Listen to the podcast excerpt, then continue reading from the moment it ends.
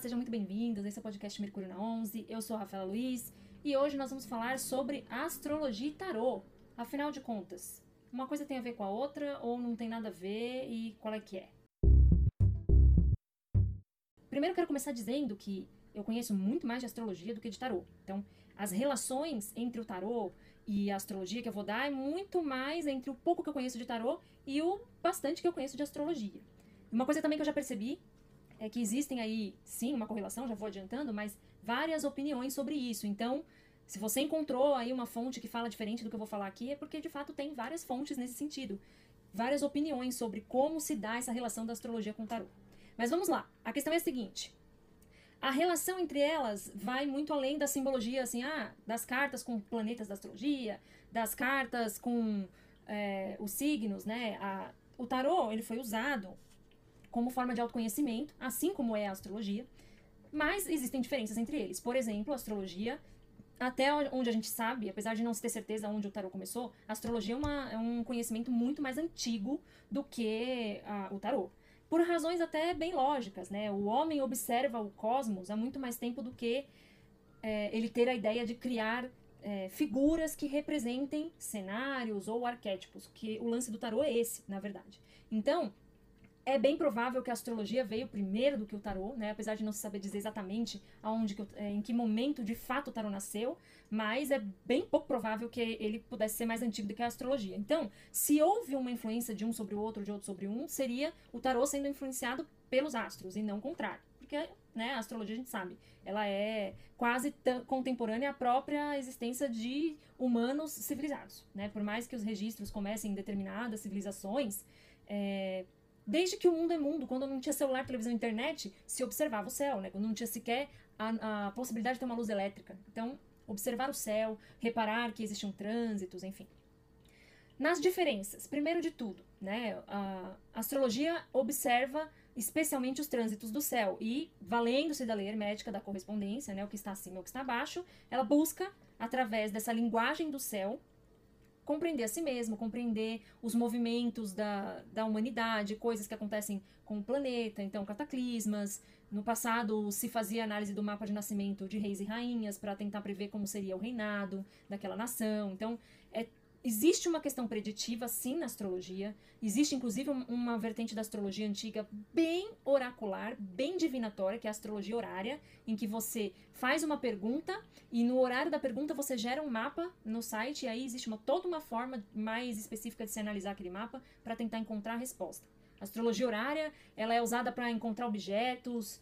No passado era usada para definir horários de cirurgias, tinha toda uma questão médica bem forte também. Então, esse papo de que ah, a astrologia não é preditiva e o tarô é. Não, a astrologia também pode ser oracular. Assim como o tarô também pode ser para autoconhecimento. Então, existe toda a análise do tarô ligada aos arquétipos. O próprio Jung estudava o tarô e a astrologia, né? Mas ele, existe um livro chamado O Jung e o Tarô e, e a questão dos arquétipos eu não tenho certeza, mas dizem as, as boas línguas que ele usava, né, o, principalmente os arcanos maiores, nas análises dele, de, de pacientes e tudo mais. Então, existe toda uma questão arquetípica, todo um objetivo de você, ao estudar o tarô, reconhecer, se conhecer os momentos em que você está vivendo. O arquétipo, para quem não, não sabe exatamente o que, que arquétipo significa, o arquétipo ele é uma característica, é uma persona. Vamos, vamos dizer assim: imagine uma mulher é, sensual, assim. A maioria das pessoas vai imaginar essa mulher sensual com um corpo bem sedutor, bem bonito, é, num vestido vermelho, com um belo decote, com um cabelo solto. A maioria das pessoas vão encaixar a, esse perfil mulher sensual a um arquétipo, ou seja, a uma característica, a um conjunto de sinais ali que dão aquela figura. Então, especialmente os arcanos maiores do tarô, eles trazem essa questão dos arquétipos. Então, o imperador é um arquétipo, ele tem lá um significado específico que é só dele, né? A papisa ou a sacerdotisa tem outro, né? E o, a carta do carro, que aí já não é mais uma figura só humana, outro. Então, é nesse sentido que, que eu tô querendo usar a palavra arquétipo aqui, nesse conjunto de características que formam um, um coletivo de informação comum, né? Símbolos por si só. Então, é, o tarô tem também essa parte terapêutica de autoconhecimento, que a astrologia também tem. Então, nesse ponto, eles super se conversam. O, a astrologia pode sim ser oracular, divinatória, assim como o tarô é, e o tarô pode ser sim terapêutico e não necessariamente divinatório. Então, super se conversa.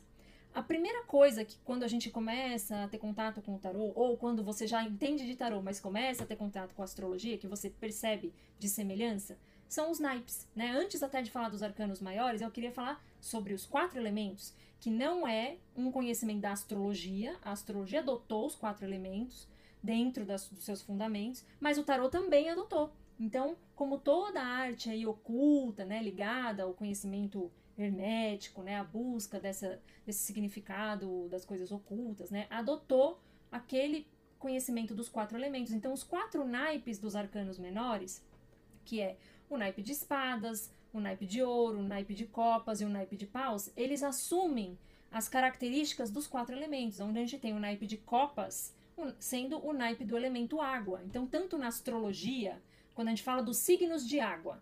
Quanto no tarô, quando numa tiragem saem cartas de copas, nós estamos falando do elemento água, nós estamos falando das emoções, nós estamos falando do campo dos relacionamentos, do campo do seu interior, né? Da forma como você é afetado e afeta os demais. Então, sempre que a gente está falando do naipe de copas e sempre que a gente está falando dos signos de água, dos planetas ligados aos signos de água, das casas de água, na astrologia nós estamos falando de uma mesma área, né, do mesmo fundamento.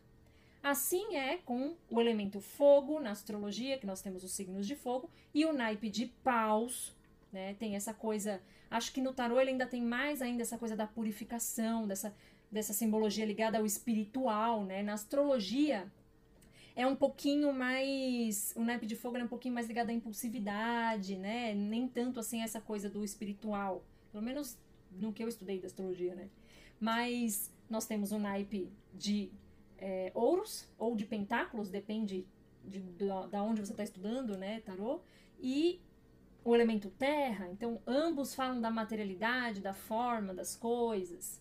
E aí nós temos o elemento ar e o naipe de espadas, que fala da mente, do campo mental, da aceleração das coisas, enfim.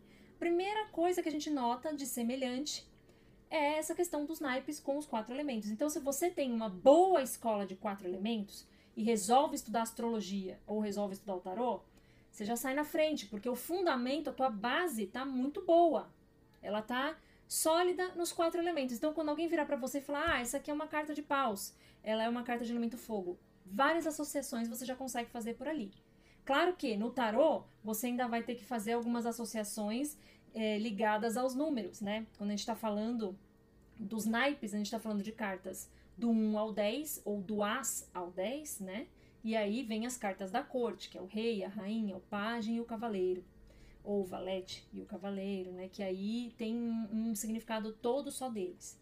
Nos arcanos maiores, a gente também tem cartas ligadas aos elementos. Então, o imperador é uma carta ligada, de certa forma, ao elemento fogo, né? É muito fácil você ligar, por exemplo, a, a grande sacerdotisa ou a papisa com a figura da, do elemento água, enfim.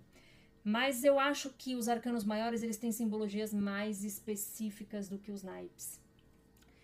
Vou continuar agora falando, mas falando sobre as diferenças. Então, no que, que tem de diferente, assim, tão diferente entre a, usar astrologia o que, que pode confundir um astrólogo que vai estudar tarô ou um tarólogo que vai estudar astrologia?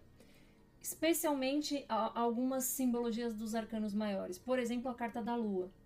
Na, a lua na astrologia não é uma figura ruim, por razões óbvias, né? Quando a gente está falando da lua, a gente está falando ali da, da, da área de câncer, né? Nutrição, maternar, cuidar, emoções, segurança afetiva. Claro que a lua também fala do inconsciente, ela também fala daquilo que não está no campo da razão, que é o campo do sol. Até falei sobre isso lá no podcast que a gente falou sobre sol e lua. Vou deixar o card aqui. Mas é, a lua, a carta da lua nos arcanos maiores, ela remete a uma coisa que está no seu inconsciente e que você não está acessando. A figura da lua na astrologia não necessariamente significa isso. Então, existem esses cuidados que você tem que ter se você tem interesse em estudar os dois, de não pegar vícios, né, de uma coisa ou de outra. quando vai falar sobre um, tarólogo que começa a estudar astrologia, quando ele vai falar da figura da lua, ele pode ter o vício de já olhar como se estivesse olhando para o arcano maior. E não tem essa relação, né? Mas outras relações são bem, bem clássicas. Eu vou parar por aqui hoje, mas eu vou gravar mais um vídeo para a gente falar só sobre a relação dos arcanos maiores com signos e planetas.